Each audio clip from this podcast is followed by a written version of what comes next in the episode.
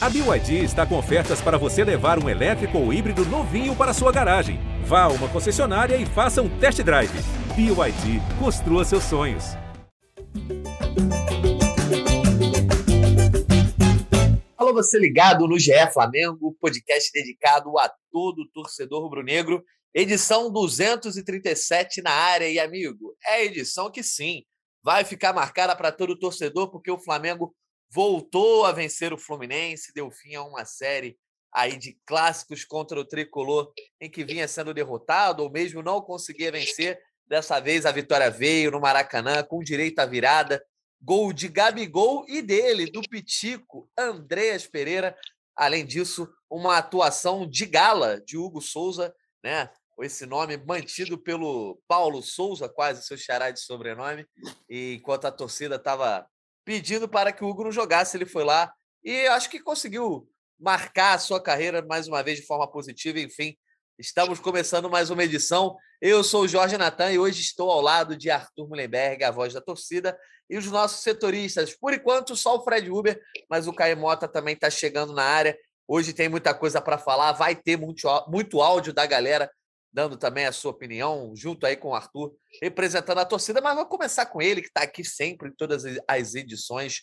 Arthur Mullenberg, quero saber a tua opinião, amigo, sobre o seguinte: o quão satisfeito que você ficou ao fim dessa vitória no clássico? Eu estou vendo a galera dividida, tem gente feliz, tem gente irritada, tem gente que está nem aí para se jogou bem, se não jogou mal. Quero saber de você. Está plenamente satisfeito ou você, não, não, não gostei disso, não gostei daquilo? Bom dia, Jorge Natan, Fred Uber, a galera que está ouvindo.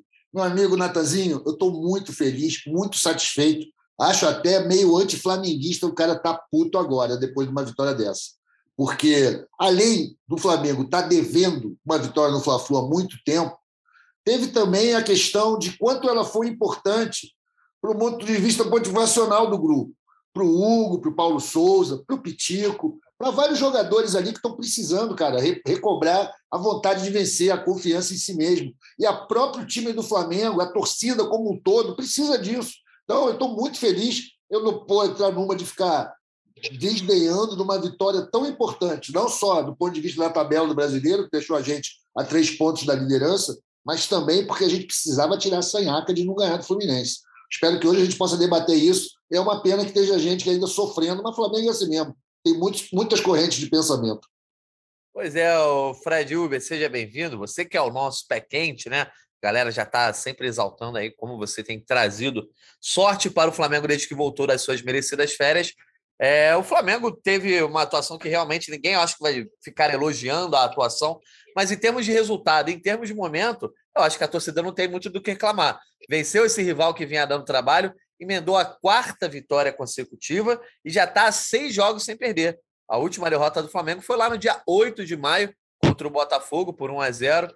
Enfim, eu sei que o torcedor é muito crítico, enfim, e até todos os últimos anos aí colocaram o sarrafo um pouco mais alto, mas acho que agora tem que olhar com os bons olhos dessa vitória que também, como já disse o Arthur, deixa o Flamengo bem melhor posicionado aí na tabela do Brasileirão. Como analista, como é que você viu esse resultado no Maracanã, Fred Uber?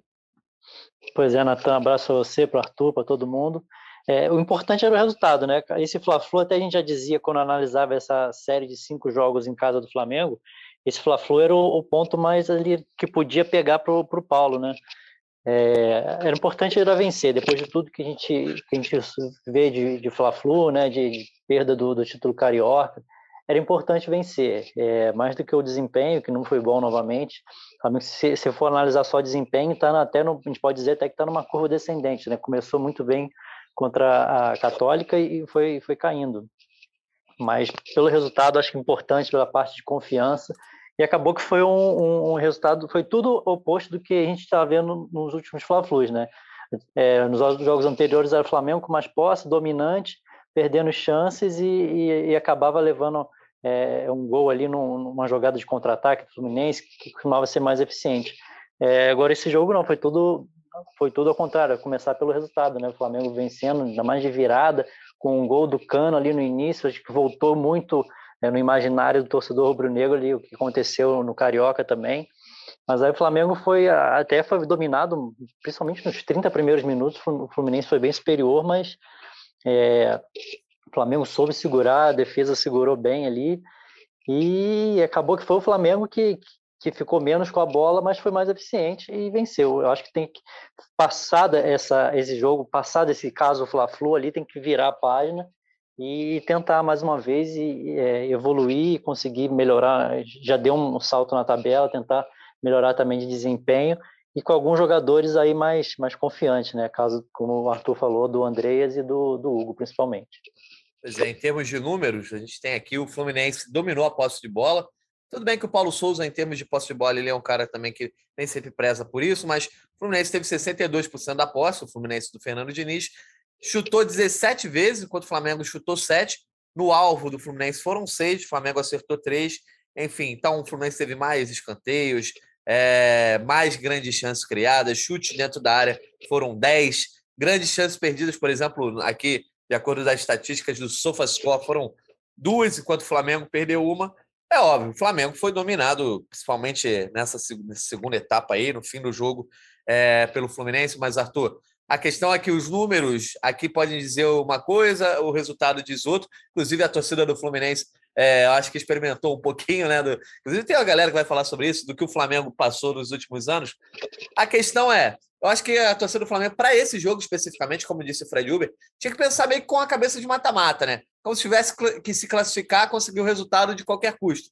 Porque o próprio Fred Gomes, eu acho, se, perdoe-me se eu errei, mas o Fred Gomes falou: pode ganhar os três jogos que tem em casa, né? Pode passar por Católica, Goiás e Esporte Cristal. Se não ganhar o Fluminense, não decola. Eu acho que agora não tem nenhuma barreira que impeça o Flamengo, pelo menos em termos de resultado e de aspirações agora, até na tabela do Brasileirão, de decolar, porque essa barreira era uma barreira a ser superada. Ah, exatamente, cara. O Fla-Flu era uma montanha que o Flamengo tinha que vencer. A gente sabia disso. E eu concordo com o Fred. Se não passasse pelo, pelo Fluminense, não é não, não perder. Se não ganhasse, ia ficar muito complicada e ainda mais precária a situação do Paulo Souza. Ele foi muito pragmático, né? A gente viu pelo que o time que do jeito que ele botou o time para jogar, principalmente no segundo tempo, que ele está muito afim do emprego. Isso é algo bom que deve ser notado. E agora, cara, a gente tem que passar pelo Fortaleza, que também não está não tá resolvido. E como você sabe, o Flamengo tem essa fama de ressuscitar os mortos. Eles são os últimos da tabela. A gente já pegou o Lanterna do Brasileiro e perdeu. Não podemos fazer isso de novo. Mas se passar pelo Fortaleza, eu acho que vai dar uma estabilizada geral em tudo. Principalmente na questão da permanência do Paulo Souza, que é uma questão fulcral na questão da tranquilidade. Se a gente souber que vai ter que trabalhar com esse, esse técnico, vai ser esse o treinador, acho que os jogadores, o clube, todo o entorno, e a torcida principalmente, já relaxa um pouco a periquita, já não fica nesse papo de ai, traz Jesus, ai, fulano, acabou, compadre, é esse cara, vamos com esse português. A gente já viu que ele é meio muquirano, e a gente já viu que ele prefere botar um monte de zagueiro e tentar um possível contra-ataque, mas ele coloca a coisa bem, bem definida. O Flamengo, para o futebol que a gente tem, meu amigo, foi uma grande vitória. Eu estou muito amarradão e o valor relativo desse 2 a 1 é muito maior do que o placar está dizendo, né? Com certeza, Arthur. Eu vou agora fazer uma pergunta para o Fred Uber, que na verdade não serei eu que farei essa pergunta. Hoje a gente vai ter bastante participação da galera. Resultado, né? Um podcast depois de um bom resultado, de uma vitória em clássico. Galera manda aqui muita pergunta. E tem gente que está dividido. Então eu vou trazer aqui a pergunta do Gustavo Marques, que aí eu vou passar para o Fred Uber responder, e a gente passa um pouco já por cima dessa questão da melhora, né? Se tem como o Flamengo melhorar em termos de atuações, e depois falar, eu acho que dos dois grandes nomes do jogo, que foram o Hugo e o Andreas Pereira. Então, chega mais aí, Gustavo Marques. Fala, Natan. E os saudosos companheiros aí do podcast do GA. Então, cara, é eu queria empolgar com esse time do Flamengo de Paulo Souza, mas algo ainda me deixa com o pé atrás. É, o time do Flamengo ele vem apresentando é, parece que os mesmos mesmos defeitos assim há, há 3, 4, 5, 6 jogos já e infelizmente eu não consigo ver um indício de melhora. O time do Flamengo tá aguerrido, o time do Flamengo tá correndo, o time do Flamengo tá jogando com raça, isso não tá faltando. Só que o coletivo do Flamengo parece que não simplesmente não se encaixa, né? E aí a gente tem que às vezes é ficar aí no aguardo de uma de uma boa jogada eh, individual, enfim, de alguns lampejos de alguns jogadores do time. Eu queria perguntar aí para vocês se vocês estão vendo alguma margem de melhora nesse time, porque eu, sinceramente, mesmo com a vitória de, de hoje, né, falo aqui no domingo, é, não tô tão empolgado ainda. Eu tenho algum ponto, algo que vocês possam falar pra gente, pra torcida do Flamengo, que consiga fazer a gente se empolgar daqui para frente? Um abraço aí para todo mundo, saudações rubro-negras. Beleza, Gustavo, passando então a tua pergunta para o Fred Uber, né? Ele pergunta se tem margem de melhora, algum ponto que a torcida pode se escorar, escorar o seu otimismo. Eu acho que o ponto de vista, vou dar minha opinião, depois você dá a sua, Fred.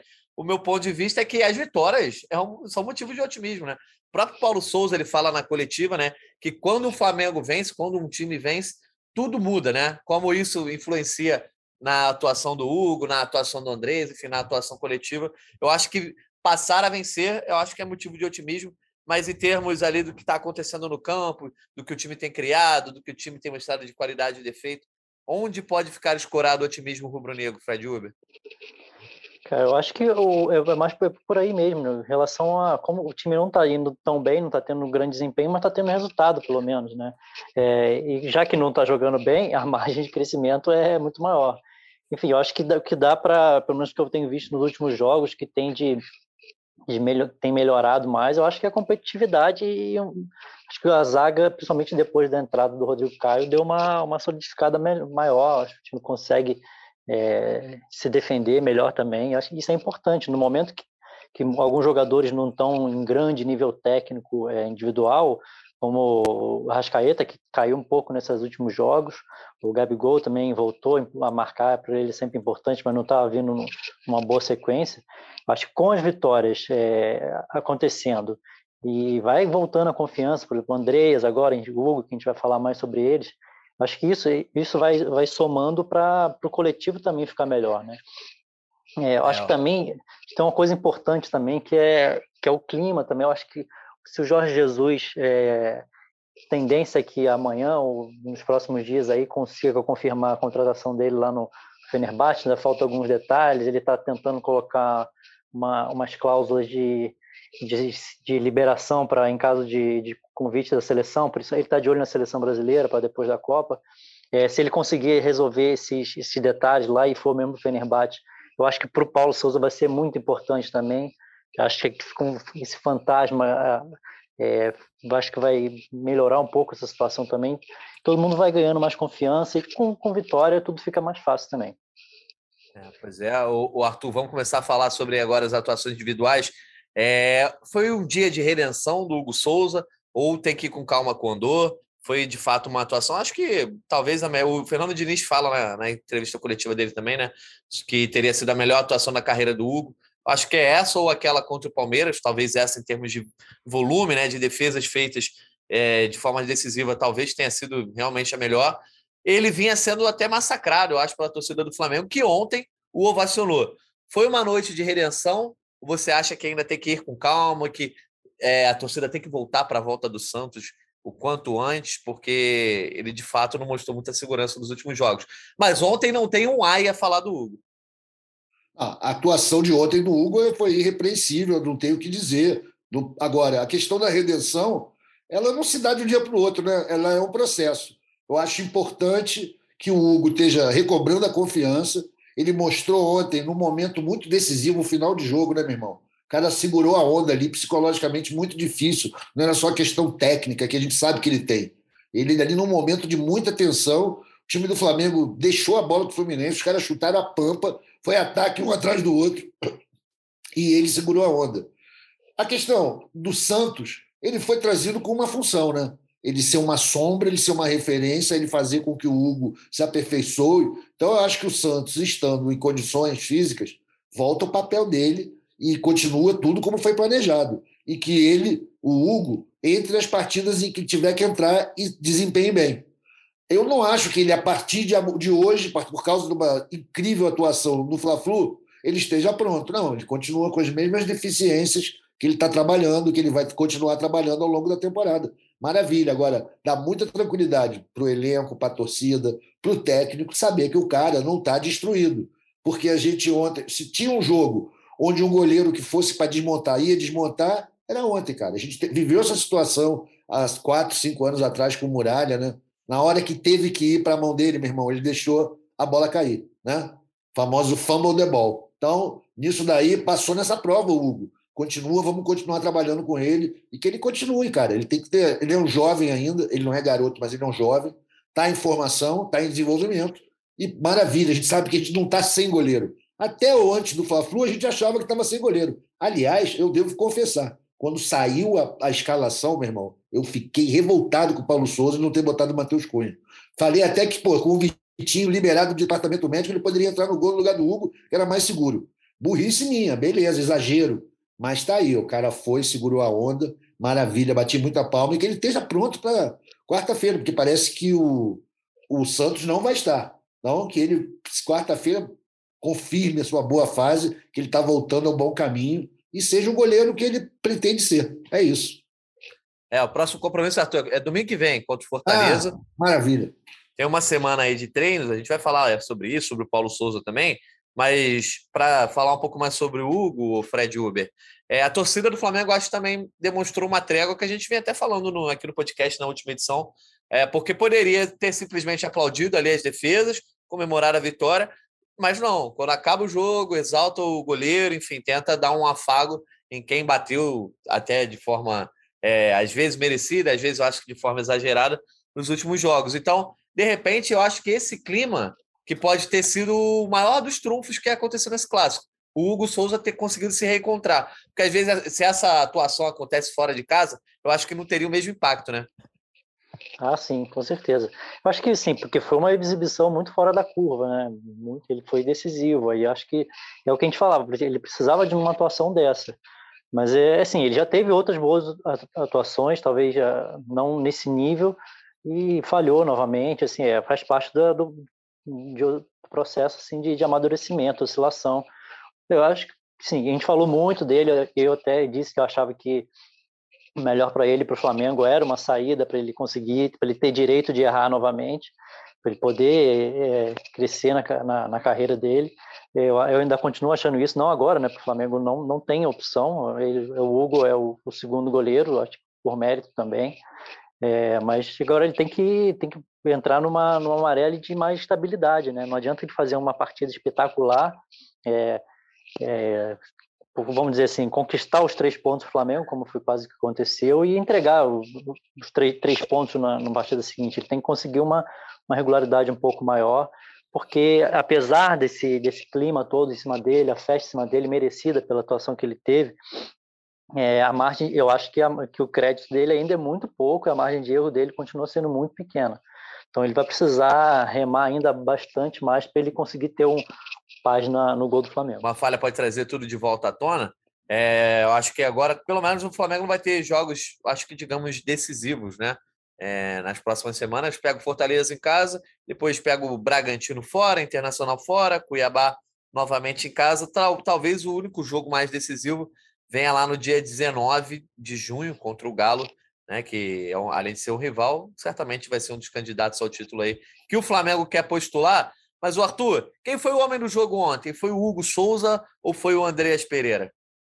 Hugo Souza, sem menor sombra de dúvida. Ainda que o Pitico tenha jogado bem, o Hugo, né, por tudo que envolve a, a atuação, tudo que tem o passado com que ele entrou nesse jogo, muito pesado, é uma redenção muito legal e a torcida batendo palma para ele foi demais, cara. E hoje todo mundo fazendo comparações muito pertinentes com o Courtois e com o Real Madrid. Né? Eu acho, não acho exagero, não, cara. Realmente, caras, pô, o cara ontem estava iluminado, fechou a porta lá, não deixou passar nada pela nossa casinha.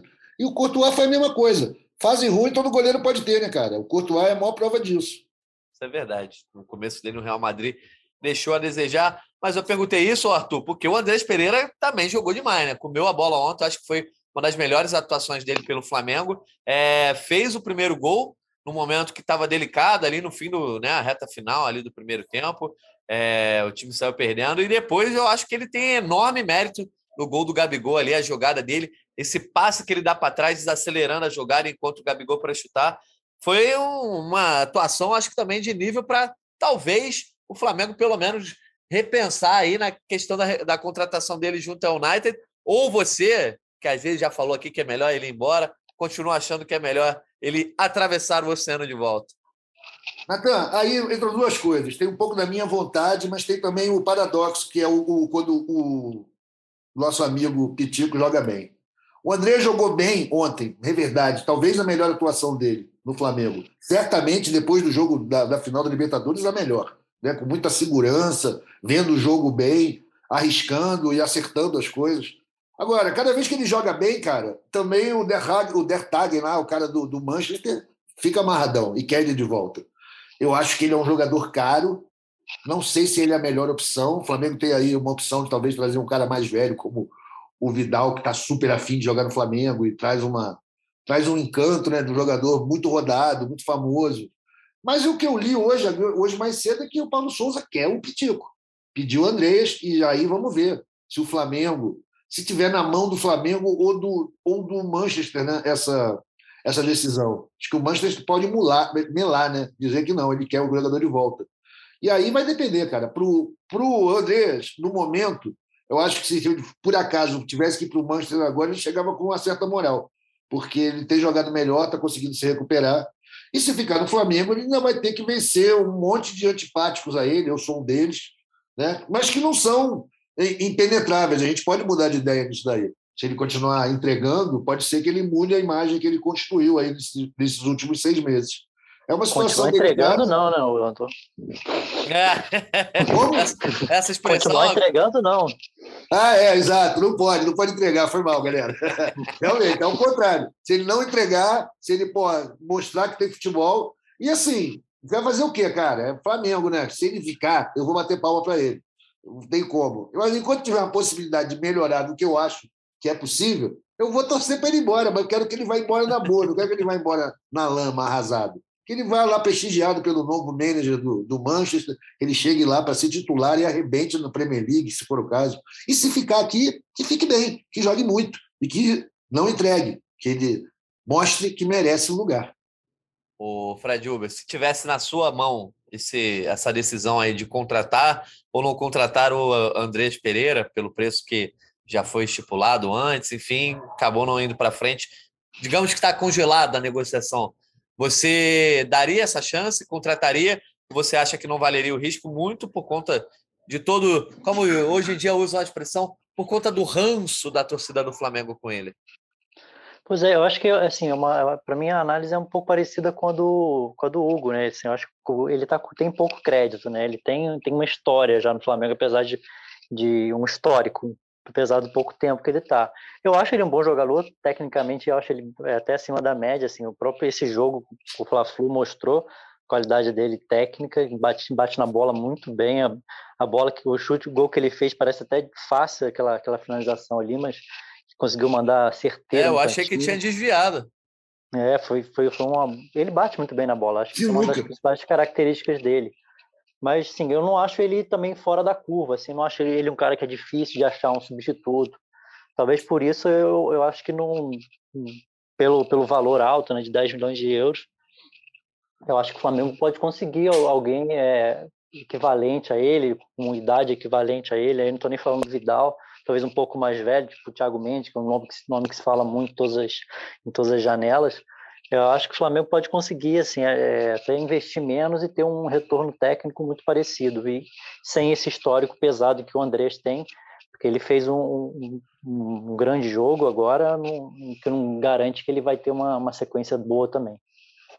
Tá certo. E como é que está em termos de avanço dessa negociação? A, a, a, diretoria do Flamengo só vai lidar com isso agora, porque na realidade, né, para a torcida ter uma ideia, o Andrés poderia ser pago já naquela época, mas o contrato dele iria até agora, final da temporada europeia, né? No caso, final do mês de junho, não sei exatamente, depois você pode trazer informação concreta aqui, Fred Uber. E o Flamengo compraria os direitos para é, criar um novo vínculo, né? A partir dessa janela europeia de transferências, já que o André só poderia se transferir, se transferir justamente quando o mercado se abre lá na Europa e também aqui no Brasil. E, então, agora, o Eric Ten Hag chegando lá no Manchester United, janela europeia para se abrir aí no, no próximo mês. O Flamengo tem algum passo a dar ou vai só deixar todo mundo esquecer e vai fingir que nada aconteceu? Pois é, o Flamengo até agora não, não, se pronunciou oficialmente sobre o caso, né? Hoje, exatamente, falta um mês para o término do, do contrato dele de empréstimo. O Flamengo tem tudo acertado com ele para um contrato de cinco anos e para a compra, né, com o Manchester lá, valor de 10 milhões de euros parcelados. Mas o Flamengo ainda não, não tá jogando com o tempo também, assim, vai ver, talvez esse mês aí, eu acho que vai ser muito decisivo para ele. E que bom que o Flamengo não fez a, não efetuou a compra logo naquela época lá, já o pagamento naquela época, que pô, teria, teria sido um prejuízo financeiro grande, que o dólar deu, o euro deu uma, uma caída grande. Né? Acho que seria, hoje seria 50 milhões de reais. Tem uma diferença aí de 10 milhões de reais da época que teve o acordo verbal lá do, para agora, mas acho que esse vai ser para ele está sendo uma final a cada, a cada jogo agora para ver se esse último mês aí se ele consegue convencer o Flamengo de, de fazer esse efetuar essa, essa transação. Boa. Então agora juntando o Hugo e o Andrés, eu quero falar sobre o Paulo Souza. Porque, Arthur, você disse que ficou extremamente irritado quando viu a escalação. Eu vi outros amigos reclamando sobre isso quando saiu a escalação, não só do Hugo no gol, mas do Andrés ter sido escalado como titular. Ah, teve gente até reclamando do Davi Luiz no lugar do Pablo, é, mas as duas principais mudanças, ou as dois, os dois jogadores que o Paulo Souza bancou com o Maracanã cheio, num clássico como, é, como era o de ontem, com a importância que tinha, foram o Hugo e o Andrés.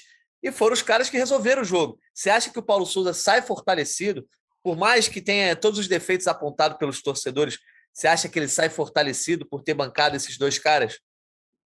Olha, não sei como é que isso funciona lá na comunidade boleira, né, dentro das panelas, mas para mim, que sou um leigo, torcedor, eu acho que a, o que ele fez ontem mostra que ele é um cara leal com o grupo, né?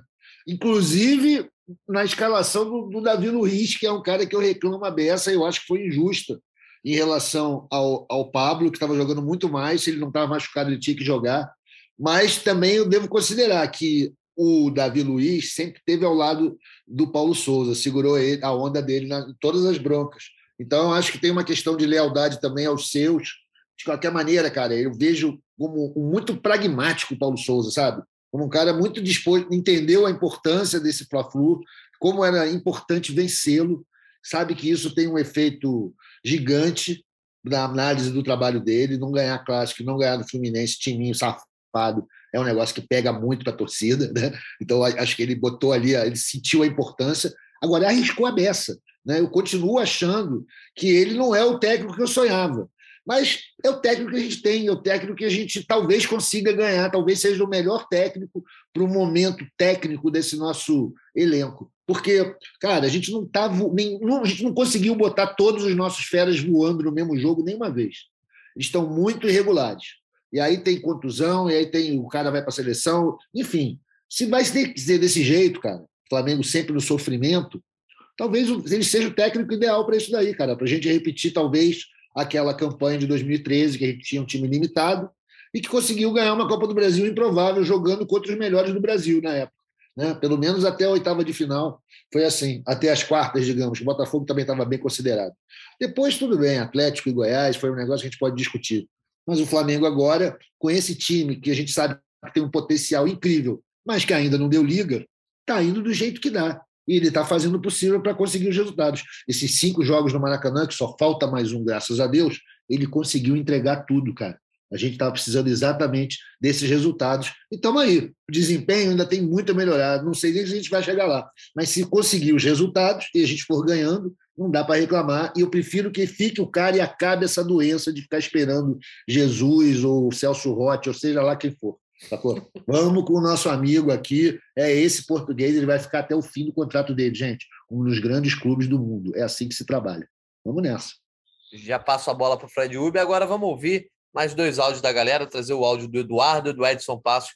Comentaram também é, esse momento do Andrés Pereira, do Hugo e também do Paulo Souza. Grande Jorge Natan e rapaziada do podcast. Na minha opinião, o importante foram os três pontos. Era isso que o Flamengo precisava. E de positivo, vejo a partida do Andrés Pereira. É, finalmente teve uma, uma boa apresentação desde aquela falha na final da Libertadores. Para desespero do Arthur, que pega no pé do Pitico e para alívio do Fred Gomes, que desde a final lá do Carioca dá um voto de confiança pro cara.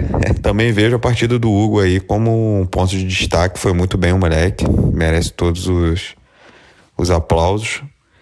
E de negativo, eu acho que o Paulo Souza abdicou de jogar, né? Em metade ali do segundo tempo. Teve uma postura totalmente contrária às tradições do Flamengo. Mas, enfim, o importante era vencer e o objetivo foi alcançado. Espero aí agora, com uma semana de treinamento, que o time consiga evoluir e engate aí a quinta vitória seguida contra o Fortaleza. É isso. Um abraço. Quem tá falando é Eduardo aqui do Rio de Janeiro. Parabéns pelo trabalho, rapaziada. Fala aí, Jorge Natan, toda a galera do podcast é Flamengo. Aqui quem fala é Edson Paz, diretamente de Plácido de Castro, no Acre. Eu só quero falar uma coisa. Começou a escalada do homem. A redenção do homem começou. Andrés Pereira, o próximo herói flamenguista. É isso, então. O Eduardo Edson passa aí dando opinião. O Eduardo falou sobre abdicar de jogar. Era necessário abdicar de jogar ontem o, o Fred Uber, que o Flamengo sai atrás, consegue ali a virada entre o final do primeiro tempo e o começo do segundo ali, né? 15 minutos para cada lado de repente, e se recua, inclusive com substituições é, que a galera reclamou muito, deu até uma certa agonia na torcida rubro-negro. O Paulo Souza coloca em campo, além de Arrascaeta, Everton Ribeiro, bota o Bruno Henrique, não, desculpa, além de Pedro, tirou esse, é, tirou esse Botou o Pedro no lugar do Arrascaeta, o Vitinho no lugar do Ribeiro, e coloca Isla e Pablo, amigo. Colocou Pablo no lugar do Bruno Henrique, além do Lázaro entrando no lugar do Gabigol. É, era necessário se recuar tanto? É, você acha que isso acabou chamando até mais o Fluminense, que, que criou umas três chances concretas ali na reta final? Ou não, era preciso mesmo, o Flamengo estava meio frágil ali, se mantivesse a postura de sempre, corria o risco de sair derrotado? Acho que não precisava, tanto que o Fluminense cresceu muito, finalizou demais, o Cubo salvou. O Flamengo não está acostumado a jogar com essa linha de 5 atrás, né? Jogou, ficou jogando um 5-4-1, ficou sem saída completamente. Ah, o Bruno Henrique saindo, perdeu a, a, a opção de, de, velocidade, até depois com a entrada do Lázaro no lugar do, do Gabigol, até o Lázaro conseguiu ali na correria alguma coisa, dar um, dar um trabalho. O Flamengo ficou recuadíssimo ali, jogou com, com essa mas o Flamengo entrou com essa mentalidade mesmo, de esse jogo a gente tem que, é, o mais importante é a gente conseguir os três pontos do jeito que for, vamos defender aqui e, e acabar com essa, passar esse capítulo de Fla-Flu. Mas acho que não, não, não foi uma alternativa muito boa. Se ele quisesse botar o Pablo, acho que tinha, teria que ter é, tirado algum zagueiro, Rodrigo Caio ou Davi Luiz, que já estavam desgastados, mas eu não acho que tenha sido uma, uma boa colocar tanta gente ali para trazer o Fluminense ainda mais para perto da, da área do Flamengo. Você estava entre os que xingou o Paulo Souza quando ele chamou o Pablo e o Isla para entrar, o Arthur? Não, ali eu achei que estava na hora de girar um pouco mesmo. O time estava cansado, achei que botar uns caras mais, mais descansados. O time do Fluminense era jovem e veloz. Eu só achei ruim ser tão para trás, né, cara? Poderia ter botado até o João Gomes, de repente, que dá uma mordida. E não sei se vocês concordam comigo, mas me parece que o Pitico entrou no lugar do Pedro, sabe? Ele abriu mão de ter mais um atacante para botar um cara ali no meio. Pode ser que eu esteja errado na minha análise, mas foi o que me pareceu e foi o que me emputeceu na hora que saiu a, a, a escalação. Mas o Gabigol ontem não estava num bom dia, né, bicho? O Gabigol ontem falhou a pampa também, e mas meteu nele, importantíssimo, importantíssimo para ele quebrar essa sequência sem gols, que é ruim para ele, que é centroavante matador. Mas é isso, para mim o Pitico entrou no lugar do Pedro. E foi acerto, né? Acertou o Paulo Souza nessa daí. Por isso que ele é o técnico, eu sou só um corneteiro aqui no, no, no podcast. Eu acho que foi por aí, né, o Fred Uber, porque ele vinha jogando com o volante justamente para tentar dar espaço ali para o Gabigol jogar junto com o Pedro. Ele vinha fazendo essa tentativa. É, surpreendeu que ele tirasse justamente o Pedro para botar um volante a mais e não um dos homens de meio de campo. Ele manteve o quarteto em ação, né? Ribeiro, Arrascaeta, Bruno Henrique e Gabigol tirou o Pedro, que vinha muito bem, mas acho que a substituição, né, diretamente acabou acontecendo justamente aí. Foi isso e a entrada do Davi Luiz no lugar do Pablo. É, para mim me surpreendeu mais a, a, saída do Pablo. Acho que do Pedro eu não que eu, que eu achasse que, que isso tinha que ser feito, mas eu, eu imaginava que seria feito até pela ausência do Arrascaeta nos próximos três jogos aí por causa da seleção uruguaia. Acho que o Pedro vai voltar, a tendência né, é voltar no lugar do, do, do Arrascaeta e ter uma sequência maior, mas eu acho que para esse jogo não me surpreendeu, ele, ele precisava, é, acho na cabeça dele, povoar mais meio campo, tentar controlar o jogo, acabou que não foi o que aconteceu, né, como a gente viu até pelos números que você falou aí, o Fluminense foi mais dominante em, em termos de meio campo, dominou mais as ações, mas é, acho que foi pela por esse também por essa lógica aí de, de ser o Fla-Flu, de ter ter que ser mais competitivo, que ele tirou o Pedro e colocou mais um volante. Bom, vamos entrar então aqui na nossa reta final, trazer aqui as últimas participações da galera, a gente falar um pouco aí do que vem pela frente. O Flamengo vai ter uma semana de treino, coisa que é rara na temporada brasileira, não tem Copa do Brasil, não tem Libertadores e nem Brasileirão nesse meio mas de semana. Hoje, mas hoje e amanhã folga, né, para dar aquela descansada. Ah, então é quase a, é meia semana, né? então vamos dizer é. que. Então, qual a programação? É hoje e amanhã folga, volta na quarta-feira, e aí Isso. até domingo treinando. Até, até sábado, domingo. no caso. É, aí programação específica para o jogo com Fortaleza. Boa. Vamos trazer aqui então a participação da galera para matar é, todos esses áudios. Muito obrigado a todo mundo que participou. Inclusive, tem, tem alguns áudios que a gente não consegue colocar, porque senão fica um volume muito grande. É, mas quem não entrou dessa vez, continue mandando. A gente vai ter muita participação da galera nos próximos episódios. Quem voltou foi ele, o Fábio de Mello, que não é o padre, também o Daniel Gomes, que é um ouvinte assíduo aqui, ele é lá da Flata Tabatinga, é, é, que é perto. Ele vai, ele vai comentar no áudio aqui, depois eu trago a informação certinho. Ele diz que todo dia ele fica ansioso, inclusive, enquanto a gente está gravando aqui, ele mandou mensagem lá no Twitter perguntando se já estava gravado. E também, para fechar aqui a lista de participações dos áudios do Bruno Batista. Vamos, vamos ver essa galera. Fala galera do GE, aqui é o Fábio de Mello, que não é o padre, aqui de Vitória Espírito Santo. E fiquei bem feliz com a vitória de hoje, hein? Não foi a melhor exibição do time, a gente tem muito que evoluir ainda, mas dado o momento ali, a gente precisava muito dessa vitória. Vários fatores aí, né? Clássico contra o Fluminense, que vinha sido pegado nos últimos anos, três pontos, Gabigol desencantando, Hugo fechando o gol e ganhando mais confiança, e até o Andrés Pereira também, que estava muito contestado, fazendo uma boa partida. É isso aí, se a gente não ganha ainda na habilidade, importante aí na raça, na vontade, e que a vitória venha, que venha os três pontos, e a gente vai se arrumando aí no caminho. Forte abraço, valeu! Boa noite, bom dia, boa tarde, horário que todos estiverem gravando e ouvindo aí, que eu sou Daniel, aqui de Tabatinga, fronteira Brasil, Colômbia e Peru, tentando botar os hermanos para também torcerem para o nosso Mengão. Um abraço a todos aí do, do podcast GE Flamengo. Acompanho muito, sou muito ansioso mesmo. É, de vez em quando mando mensagem perguntando que horas sai, que hora vai ser gravado, que hora vai ser publicado. Cara, muito feliz com o Flamengo, muito feliz mesmo. É... Existe ainda muita coisa a ser consertada. O nosso técnico tem consciência disso. Ele falou na, na, na entrevista após o jogo. E ovacionar, né? Tô na fila aí pedindo desculpa, nunca critiquei. Hugo, tendo de se pensar se realmente vai, vai deixar o Andrés voltar e contratar um cara mais velho para a posição, né? Com salário com certeza bem mais caro, também isso aí é bom para se discutir. E o nosso Gabigol, né? Que fez um gol aí, tá, tá jogando bem longe da área, taticamente.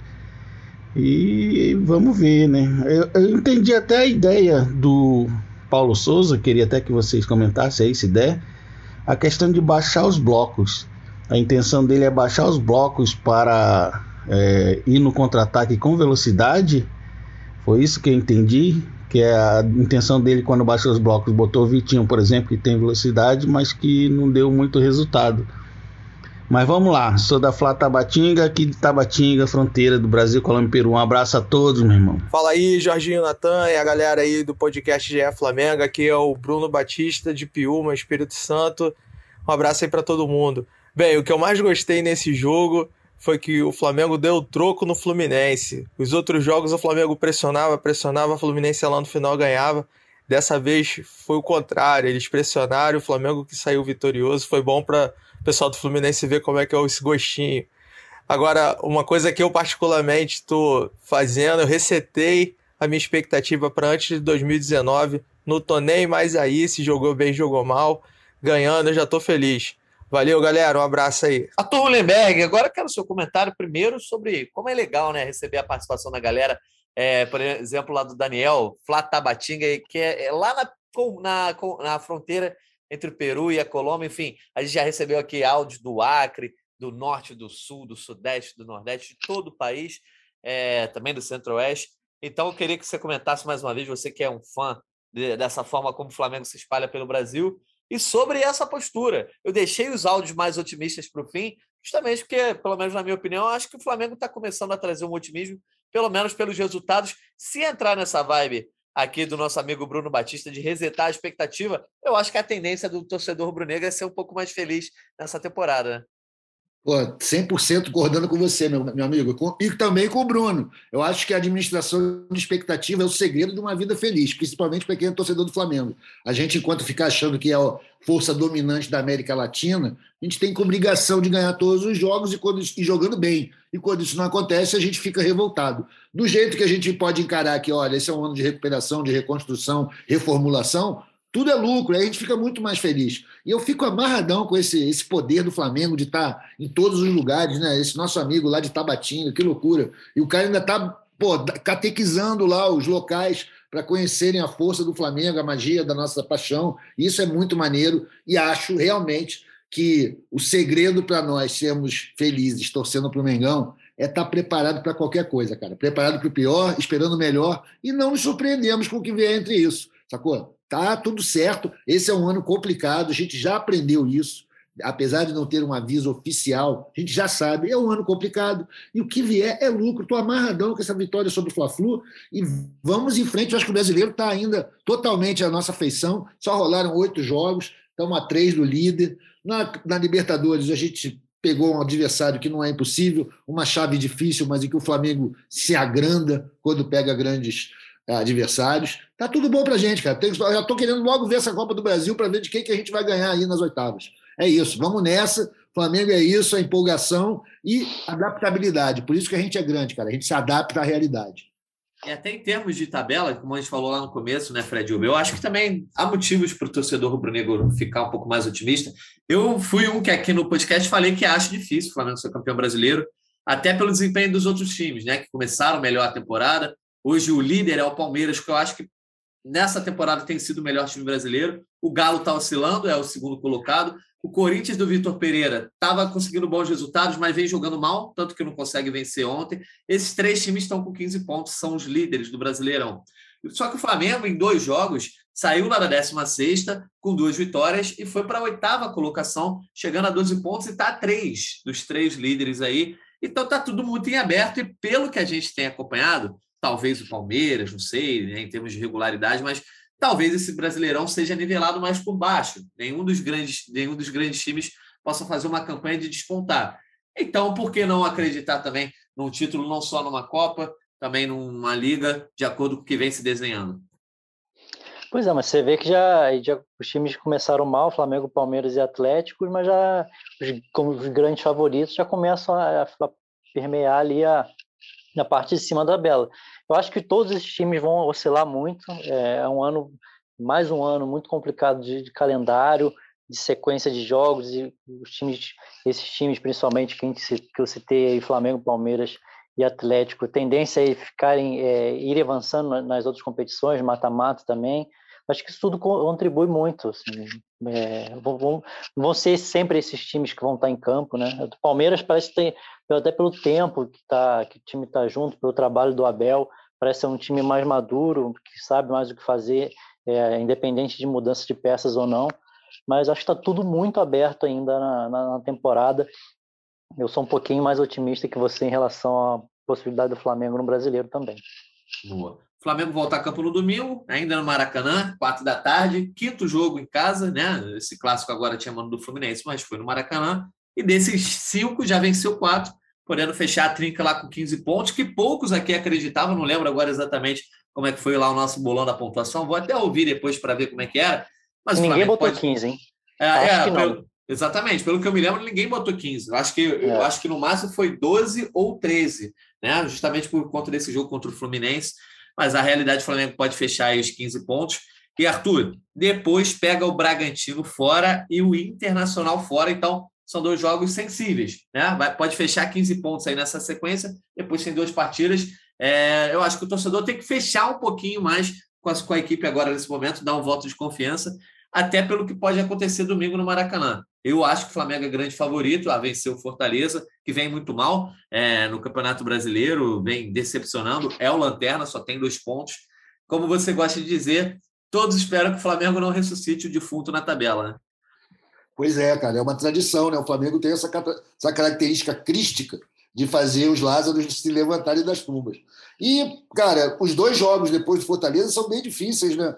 Até dentro dessa nova realidade de ver o Flamengo não como uma força dominante do futebol nacional, pô, o, Bragantino a experiência na Libertadores foi funesta, né? Eles vêm, porra, sabendo que eles precisam melhorar bastante ainda e como brasileiro é a chance deles brilharem, não é nas Copas. Então eles vêm que vem, eles talvez seja o jogo da vida deles.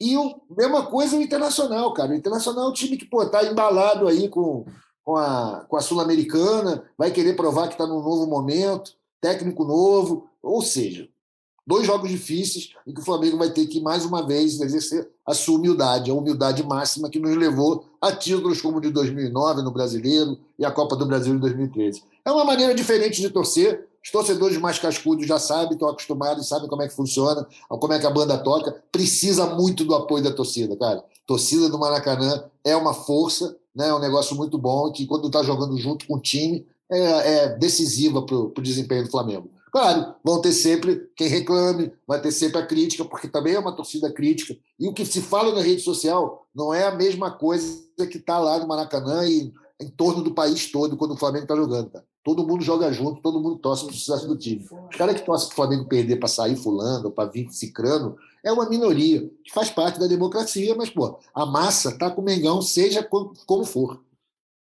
É isso. Então, o Flamengo, depois desse jogo, tem dois jogos fora. O Fred, e a, na, nessa sequência começa aí com sem Gabigol e sem Arrascaeta. O Gabigol por suspensão. Arrascaeta convocado lá pelo, pelo Uruguai. O Arrasca volta a tempo de jogar contra o Bragantino? Tem essa informação? Ou, ou já ainda vai estar junto com a seleção? Não, ele vai ficar fora dos próximos três jogos. Dos já três? Dos três jogos.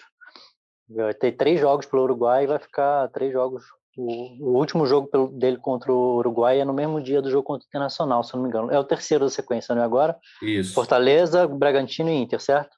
Isso. Então, a Arrascaeta fica fora desses três jogos. Rapaz, então complicou mais, né, Arthur? Pô, tá brabo, cara. Mas assim, o Arrascaeta não tem brilhado também, né? Nos últimos jogos ele não está no auge da fase dele. De repente Verdade. é um ótimo momento para ele ir ao Uruguai, comer os doces de leite dele lá, ver a galera dele, e voltar renovado. Isso faz parte, cara. É a terra, né, cara? Tem esse negócio. Voltar em casa sempre recarrega as baterias. Eu espero que seja ótima a temporada Tomar dele. Tomar o mate, né? Tomar os mates dele, comer os doces de leite, ver as minas dele que ele deixou lá em Nova Berlim, né? E é isso. Vai ser bom, ele volta zerado. Boa. E o, o Fred Uber, tem alguém que tá para voltar ao time. O Vitinho acabou já voltando agora, né? O Santos ainda não tem previsão concreta. É, Santos ainda não. O Santos ainda vai demorar um pouco mais. Felipe Luiz ficou no banco, né? Até uma, me surpreendeu um pouco. Acho que pode ser uma, uma boa, um bom reforço para o Flamengo nessa, nesse restante aí, nesse, nessa próxima sequência. Você esqueceu do Rodinei. O Rodinei foi expulso no, mesmo sem entrar ontem. é verdade. Teve isso. Essa confusão foi maneira. O que, que aconteceu lá, Fredão? Cara, não consegui identificar ali de fora, não. Não sei se o Kaique estava lá no estádio conseguiu perceber alguma coisa. Acho que foi alguma confusão com o David Braz, né? Que também foi expulso. Foi, é. Uma confusão ali, um xingamento de banco, xinga, xingação de, de quarto árbitro, assistente, aquela confusão toda ali. A indignação do Rodilindo, que ele falava, mas eu não fiz nada, eu não fiz nada. é. A gente só via ele lá agitando, braço para cima o tempo todo, cara. Sempre é, ninguém faz nada, né? Isso é impressionante. Ah, beleza, Ó, só para a gente não deixar de dar a nossa parcial do bolão, Fred Uber, o nosso pé quente, cravou o resultado do Fla-Flu, fazendo cinco pontos. É, Caemota marcou três, que botou 2 a 0 acertou os dois gols do Flamengo.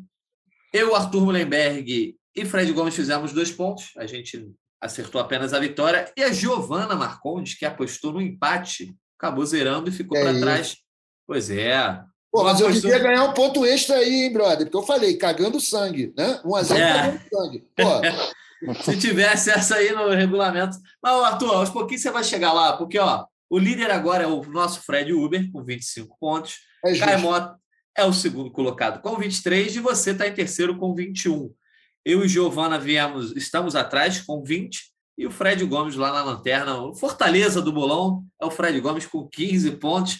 Fred Gomes já mandou aqui o palpite dele para Fly Fortaleza 3 a 0. Quero saber o teu palpite, Arthur Mullenberg, Flamengo e Fortaleza no Maracanã, domingo, 4 horas da tarde. Meu palpite é. Pô, eu vou dar uma moral pro Fred, eu vou com ele.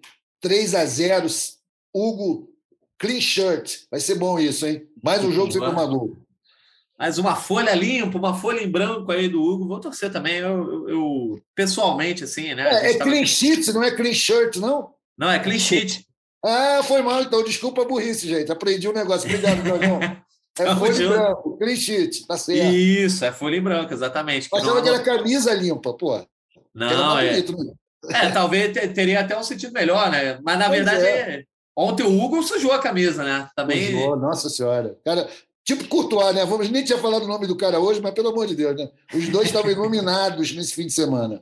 Tá, os dois brilharam. Então vamos torcer para o clean sheet do Hugo, porque pessoalmente, assim, a gente estava criticando aqui, mas eu torço pelo, pela pessoa, né? Pelo ser humano, sempre é bom ver alguém podendo gozar do carinho da torcida rubro-negra. Fred Uber, o teu palpite aí para esse jogo de domingo, você que agora tá liderando o bolão, hein?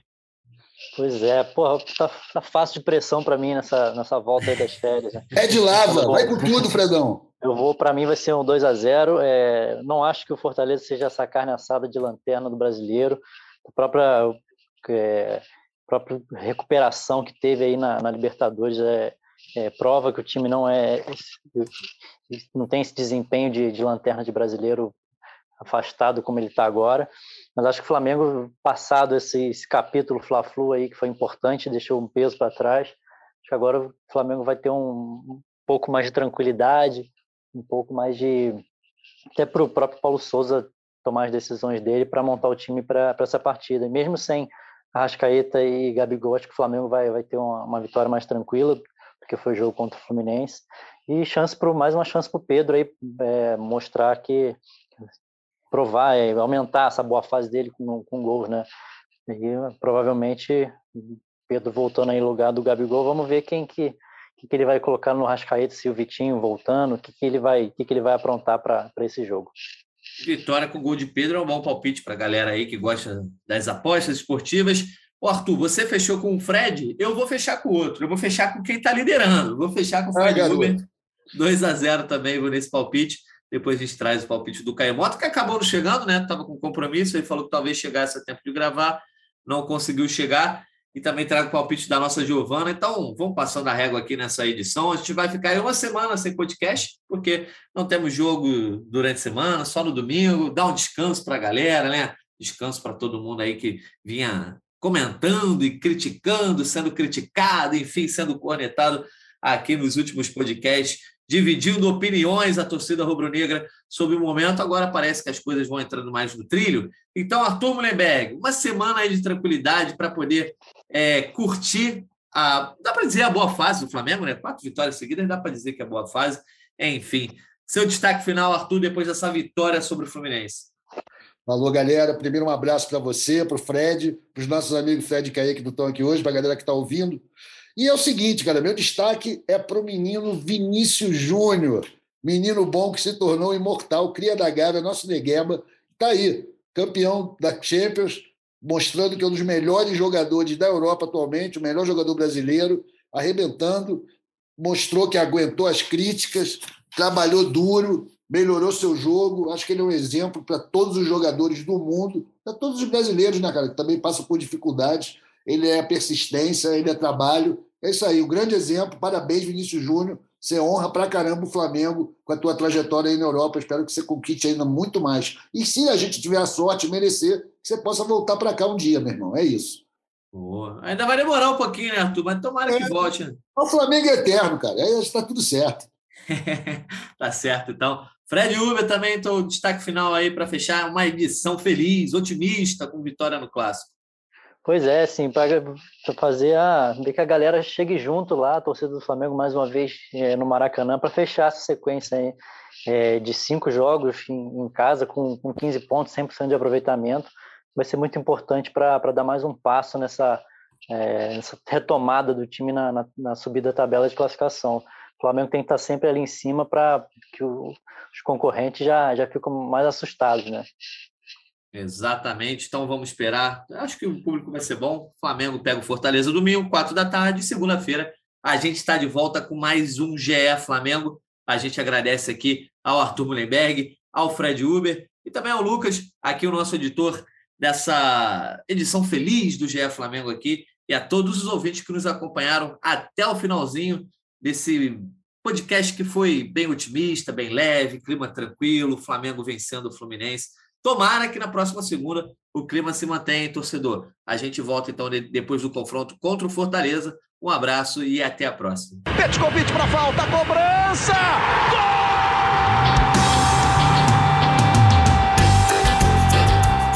Sabe de quem? Do Flamengo! Do rubro-negro, da nação. É o GE Flamengo.